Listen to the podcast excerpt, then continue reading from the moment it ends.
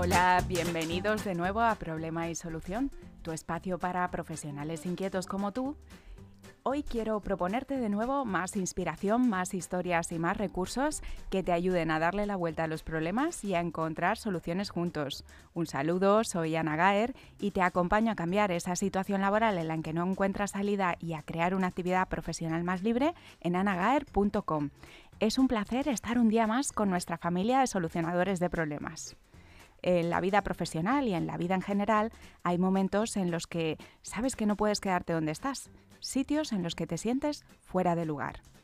Puede ser esos momentos en el que perdiste un empleo, en los que estás haciendo trabajos que solo te pagan las facturas, momentos en los que se vuelve difícil reincorporarse al mundo profesional después de un parón por circunstancias personales, las hayas elegido o no. Son como esas escalas en las que nos toca esperar y a veces correr para tomar ese siguiente vuelo que nos acerca a nuestro destino. De cómo elijas interpretar y aprovechar esos momentos de transición profesional y de tu capacidad para identificar si ha llegado el momento de hacer un cambio de avión, va a depender que logres llegar a esa situación profesional deseada en la que quieres de verdad quedarte, al menos por un tiempo. ¿Quieres descubrir estrategias y recursos para afrontar tus momentos de cambio y transición profesional? Entonces, acompáñanos hoy en Problema y Solución en lgnradio.com y en el 99.3 de la FM. Comenzamos.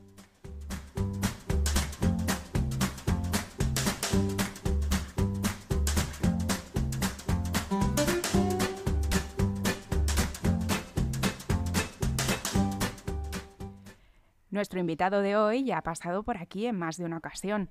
Nació en Barcelona y vive en Madrid. Aunque estudió empresariales, su vocación de conectar y acompañar a las personas que están en un momento de crisis personal le llevó a graduarse en psicología y en psicoterapia humanista integrativa y a vincular su actividad profesional con el mundo social. Durante 15 años trabajó con adolescentes y personas con problemas de adicción a drogas, llegando a dirigir el programa destinado a adolescentes de Proyecto Hombre en Barcelona. También ha coordinado los programas dirigidos a menores en riesgo de exclusión de la Fundación Valia en Madrid y hace cuatro años dio el salto del trabajo en entidades sociales a crear su propio centro de psicoterapia, Aluche Psicología, en el que el año pasado atendieron a más de 500 personas y realizaron más de 4.000 sesiones de psicoterapia. Su mayor afición es el deporte, le encanta correr, le entretiene mucho el ajedrez y disfruta compartiendo su tiempo con amigos y en familia.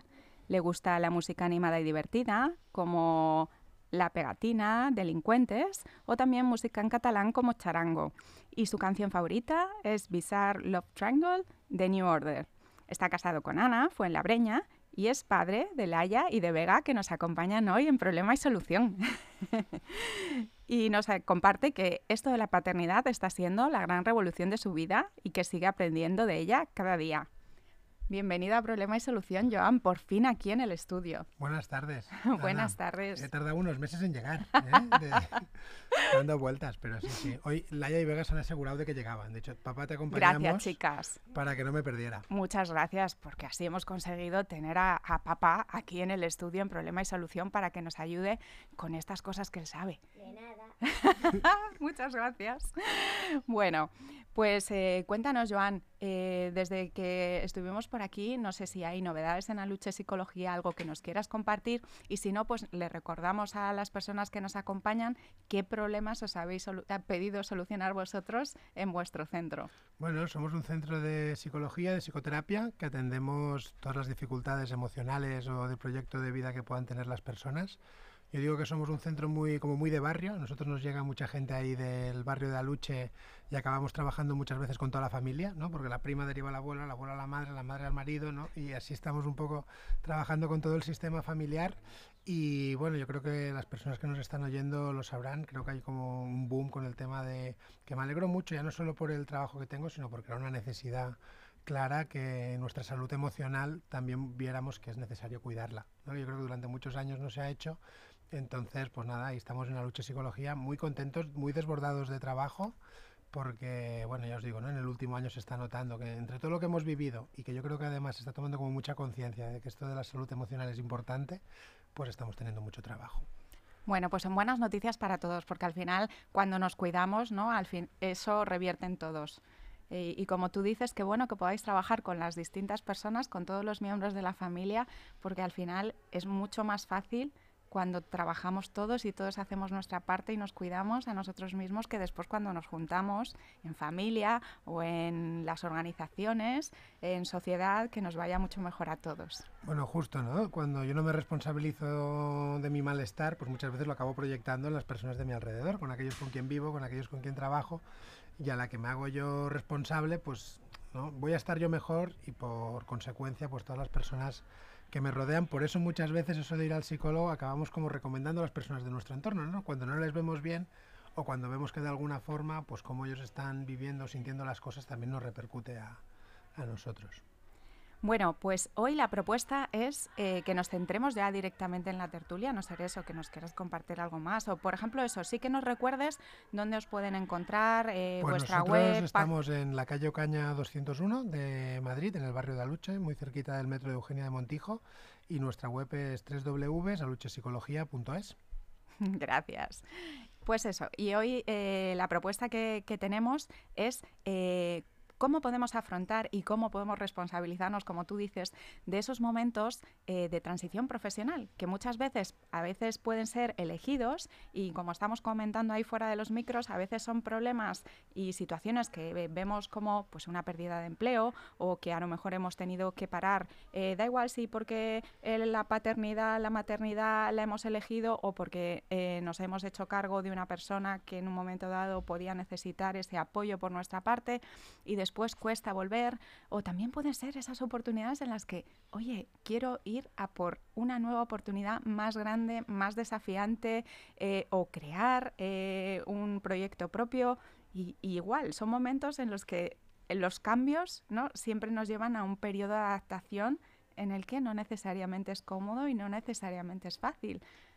Totalmente, ¿no? Claramente salir de la zona de confort, porque a veces incluso una situación incómoda puede ser nuestra zona de confort, porque ahí la conocemos y sabemos dónde está y cualquier cambio pues va a implicar algo de estrés, o incluso cambios positivos, ¿no? Cosas que queramos cuando estamos afrontando nuevos retos nos va a implicar algo de estrés y muchas veces nos van a surgir miedos, que puede ser lo que nos haga quedarnos parados. ¿no? Entonces, bueno, yo suelo decir también que el riesgo cero no existe. Quedarse parado también implica riesgos. No, la, vida, no, la vida sin riesgo no es vida. No hay riesgo cero. Entonces, bueno, al es ver qué riesgo quiero asumir. ¿no?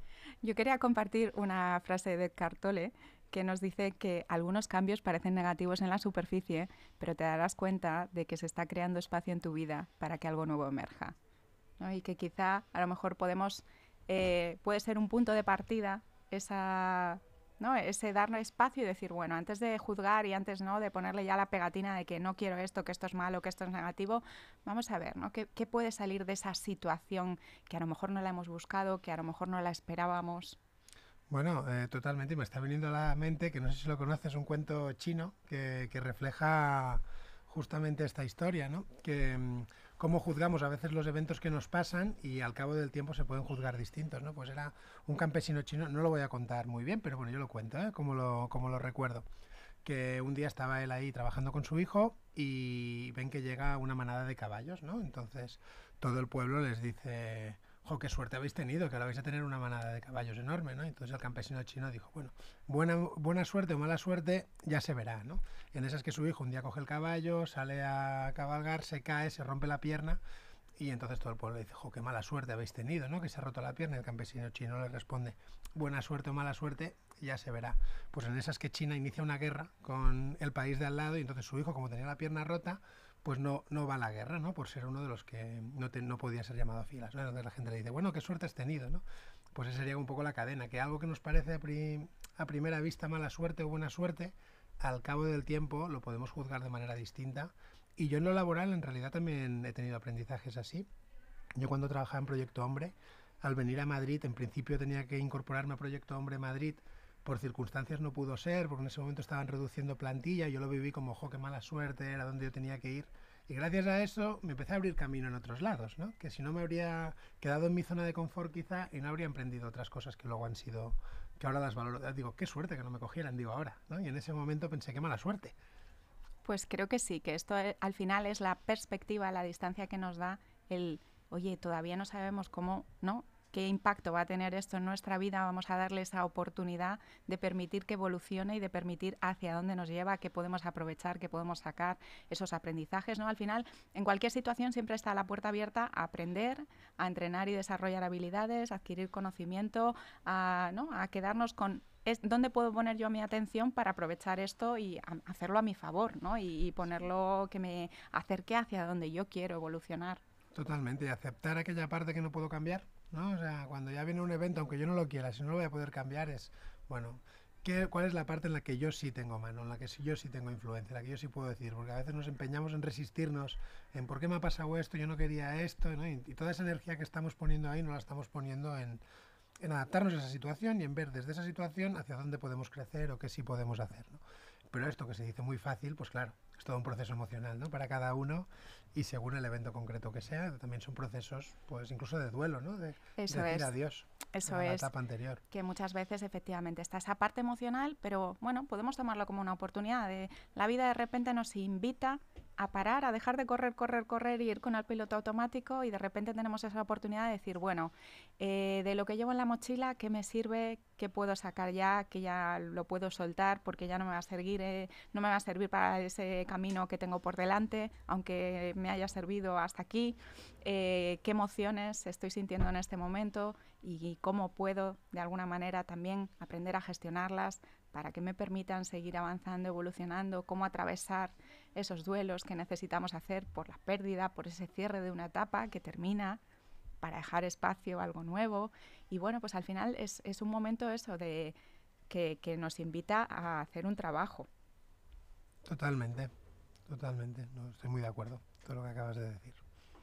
¿Y cómo podemos, eh, qué nos propones para que podamos afrontar, esto de la mejor manera posible, para que lo hagamos desde una perspectiva, eso, de poner la atención y el foco en las soluciones, en crear, en construir, en algo que me ayude a ver mis posibilidades, en lugar de sentirme limitado, porque muchas veces es, madre mía, perdí mi empleo y ahora con los años que tengo y con la crisis y la situación que hay y estamos tan en la negación y tan no quiero esto o estoy todavía en estado de shock o me siento paralizado o estoy mmm, funcionando desde esos viejos patrones que ahora no me van a ayudar, que para salir de ahí, para hacer la transición, necesitamos que entre algo nuevo.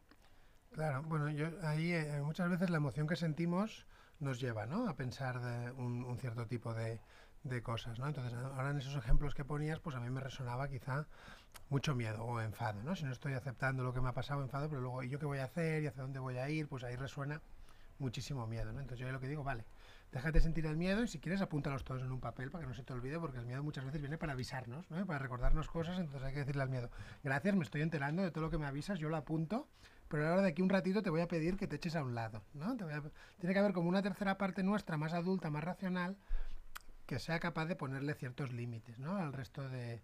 Y, y, ver la buena función que tienen, porque el miedo es muy potente y es muy útil porque nos va a avisar de peligros o de cosas que pueden pasar, pero tenemos que dejar que nos invada. Entonces tiene una parte de ahí nuestra que diga, gracias miedo, lo veo, lo apunto todo, y ahora digo, vale, ahora te echas a un ladito y le voy a preguntar a la confianza. ¿no? Cojo la otra emoción que, que, va a ser como la que más me ayude a conectar con las otras posibilidades que son igual de posibles que las que me está enseñando el miedo.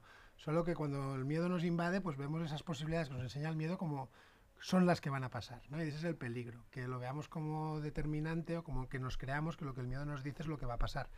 Normalmente nos avisa de cosas que sí pueden pasar, por eso me tengo que ocupar de ellas. Pero entonces le pregunto la confianza y le digo, vale, ¿y si me fuera bien? ¿No? ¿Y si confío en mí? Y, oye, con lo que yo sé hacer? A ver, yo qué sé hacer. ¿no? Le empiezo a preguntar desde la confianza, pues lo mismo, cojo trabajo y empiezo a hacer una lista de todas aquellas cosas. Venga, mi situación actual, ¿no? Y la confianza la proyecto también hacia el futuro. ¿Qué podría hacer? ¿En qué posibilidades me veo? ¿De qué me gustaría trabajar? Y ahí sueño. Y en esa parte, a mi parte crítica tampoco la dejo entrar, porque en la parte de soñar se trata de soñar. Luego ya veremos lo que es posible, lo que no es posible, hay que hacer un buen plan en ese sentido, ¿no? Pero yo invitaría como a ponerle límites al miedo, dejarle que se exprese, ponerle límites y preguntarle a la confianza. Me encanta la propuesta porque además eh, recuerdo un estudio que había por ahí eh, que decía que estos pensamientos apocalípticos, dramáticos que tenemos ¿no? y que estamos proyectando todo lo peor que podría ocurrir, pues realmente en el 97% de las ocasiones no suceden. Bueno, había otro pensador así muy famoso y no le voy a poder citar con su nombre porque ya no me acuerdo cuál era, que decía, ¿no? Mi vida ha estado llena de desgracias, la mayoría de las cuales no han pasado nunca.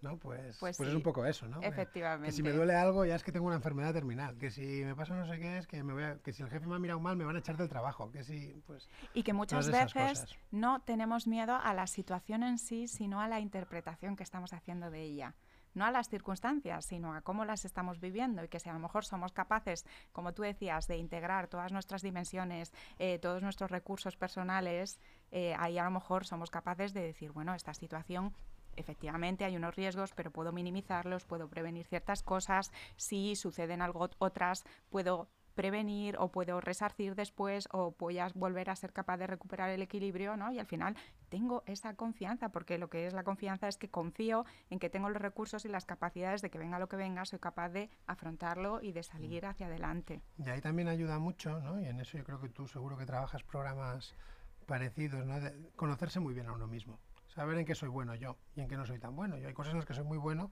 y hay cosas en las que soy muy malo, ¿no? Entonces, tener claro cada uno en aquello que se le da bien y en aquello que no, ¿no? Porque al final a veces hay personas que se sienten ahí muy frustradas por, porque igual se empeñan en, destacar en algo en lo que no está siendo lo que en lo que tienen buenas cualidades, ¿no? En cambio, ojo, son personas que, que funcionarían fenomenal en otros puestos o en otros sitios con habilidades que conectan mucho con ellos, pero igual nunca no se han conocido, no lo han visto, y por lo que sea, por prejuicios, porque la familia me habían dicho que eso no era, que era mejor lo otro, y no estoy conectando con aquellos sitios que son buenos para mí. Creo que has tocado también otro aspecto importante, y creo que estos momentos de transición nos llevan a que muchas veces, por conformidad con nuestro entorno, con ese sistema de creencias de las personas que nos rodean, estamos ahí, nos sentimos limitados y atrapados, y eh, ese cambio eh, es más retador todavía cuando necesitamos confrontar pues la manera de pensar de las personas que tenemos más cerca y que muchas veces son apoyos importantes en nuestra vida.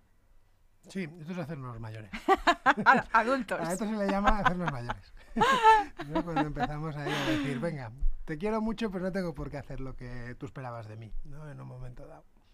Y asumir las consecuencias. Sí, y oye, y hablando de esos momentos de transición en los que, como hablábamos fuera, tenemos problemas de éxito, tenemos problemas de estos que molan, que gustan, ¿no? Que dices, es eh, atreverme a ir hacia algo que me va a requerir crecimiento, desarrollo, porque es una oportunidad y es fantástico y es algo que me puede traer un impacto muy positivo en mi vida, pero al final también me va a requerir dejar cosas atrás y hacer cambios en mi mentalidad, en mis hábitos y crecer y crecer es incómodo casi siempre.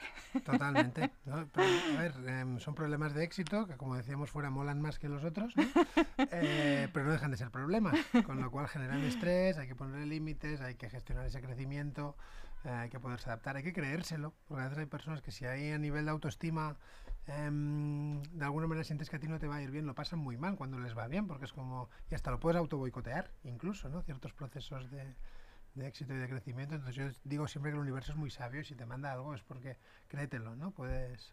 Yo trabajo otro ejercicio que es cuando... ¿no? Tendemos mucho a cuando nos dan un cumplido, va, esto lo dices porque no sé qué, ¿no? A desvalorizarlo. O esto, esto es porque eres una amiga mía y esto, ¿no? Entonces, yo trabajé una vez en terapia que me decían, tú cada vez que te digan un cumplido, di gracias, ¿no? Y siéntelo.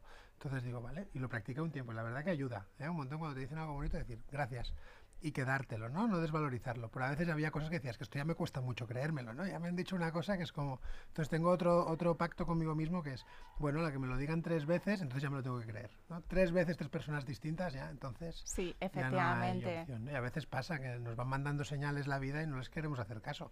Completamente.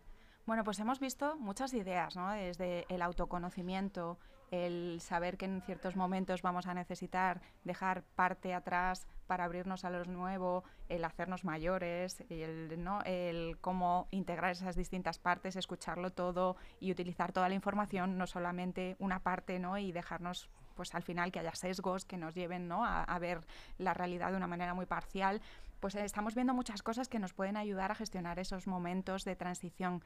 Eh, pero ¿cómo identificamos, por ejemplo, eso? El hasta aquí, ahora es el momento de la escala y ahora tengo que ir a por el siguiente medio de transporte que me va a llegar en un tramo del destino. ¿Cómo podemos saber de esta etapa ya está agotada? Aquí ya me estoy estancando y necesito un cambio. Bueno, yo creo que sí tendemos, ¿no? Como un poco a la comodidad o a quedarnos en la zona. Y ahí cada persona tiene distintos niveles de tolerancia a esa incomodidad. Pero hay un momento que lo sentimos, que decimos, ya no puedo seguir así. Es también un poco cuando vamos a terapia, que es ya con los mecanismos que venía ya no me sirven, necesito coger nuevos. Pues es un poco lo mismo, ¿no? O estoy en un trabajo en el que ya no puedo más y ya estoy petando, oye, pues es que ya me toca buscarme algo. Y a veces si no lo buscas tú, la vida te lo pone. Pues tenías que cambiar de trabajo, no lo has hecho, pues llega un día que te echan.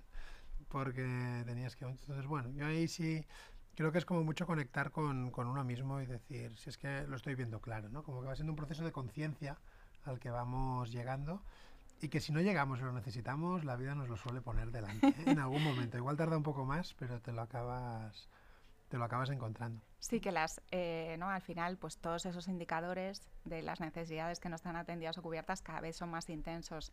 Eh, a mí esto, ¿no? Eh, yo lo asocio muchas veces las cosas con lo físico, porque es con lo que tenemos a lo mejor más consciente, ¿no? Más identificado. el cuerpo es muy sabio, ¿no? Y resuena Entonces, todas nuestras emociones. hay veces que dices, de verdad necesitas esperar a tener malestar, a que te duela la cabeza, a que se seque la boca, a darte un montón, ¿no? De, como de síntomas de deshidratación muy potente para decir, te tienes que hidratar porque es algo básico para tu bienestar, pues con el resto de nuestras necesidades pasa lo mismo, ¿no? Y, y, el aprender y evolucionar es una de las necesidades de los seres humanos y no nos funciona el estancarnos, no nos vale el aquí como ya estoy cómodo o lo que o los logros que, que obtuvimos en un momento dado de decir, ala, ya ahora ya me puedo echar a dormir para siempre.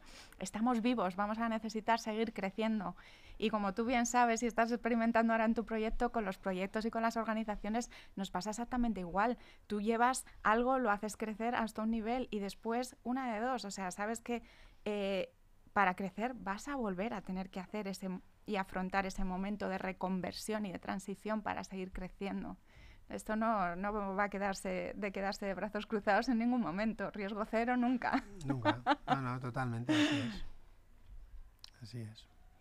Bueno, pues eh, Joan, así para recoger, o no sé si hay algo más ¿no? que, que, a ti se te ocurra, que nos puede ayudar a, pues eso, a convivir con estos momentos que nos van a llegar constantemente por eso, porque es todo cíclico y tenemos fases y tenemos momentos vitales. Eh... Bueno, así un poco por re recapitular, ¿no? Sí. En momentos de transición laboral que pueden ser, o yo veo dos tipos, ¿no? Según lo hablábamos ahora, unos que uno se puede sentir más obligado. Yo no lo sí, quería, no, ¿no? lo he elegido. Echado, no elegidos. Entonces ahí es trabajarse mucho la aceptación. O sea, cuando antes te coloques en que eso ha pasado, pues antes empezarás a conectar con tus recursos actuales, ¿no? Hay como ver si me estoy enganchando en la resistencia, me estoy resistiendo a aceptar, ¿no? Algo que la vida me ha, me ha traído, pues eso es como el, la diferencia con los otros, ¿no? Que sería como el punto de partida de que tú ya pongas toda la energía en ver cómo me puedo adaptar a esto, ver cuáles son mis... y verlo como oportunidad. Como tú dices, bueno, aunque no lo he elegido yo, ahora tengo la oportunidad de, oye, hay algún trabajo que yo siempre hubiera querido, que ahora, eh, que nunca me he atrevido a dar el salto, etcétera. Y los otros, ¿no? A veces hay muchas personas que dicen, a mí siempre me habría gustado hacer no sé qué y no se atreven porque ahora tengo un trabajo fijo, llevo no sé cuántos años, llevo no sé qué, pues ahí, ahí se haría como un poco esas, ese trabajo que decíamos antes, ¿no?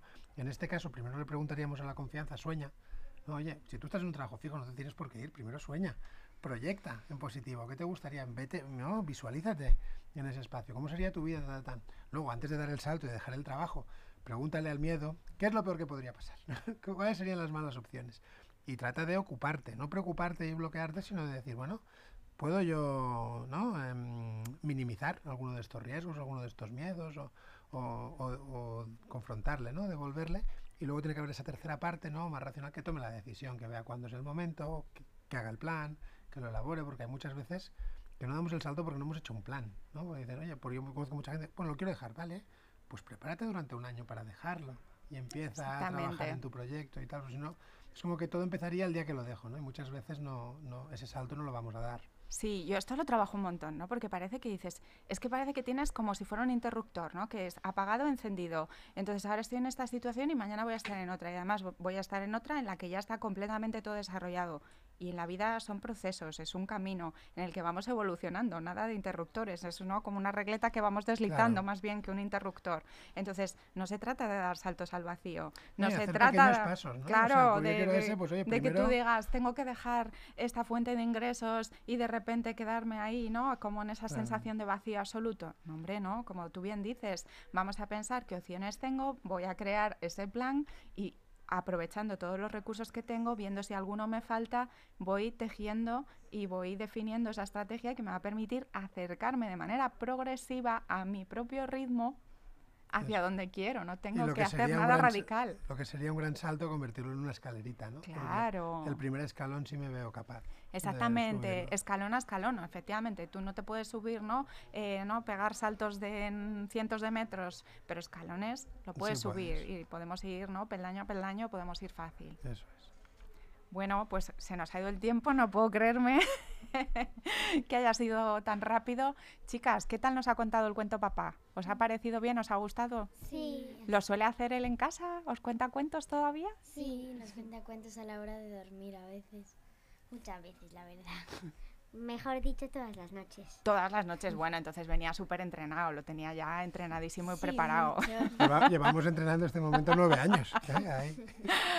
bueno, pues mira, esa es otra de las cosas que nos podemos quedar, ¿no? El que nos podemos em, preparar para los momentos, ¿no? Y, y, que cuando necesitamos las habilidades, si las hemos ido trabajando, pues las tenemos ahí, podemos recurrir a ellas.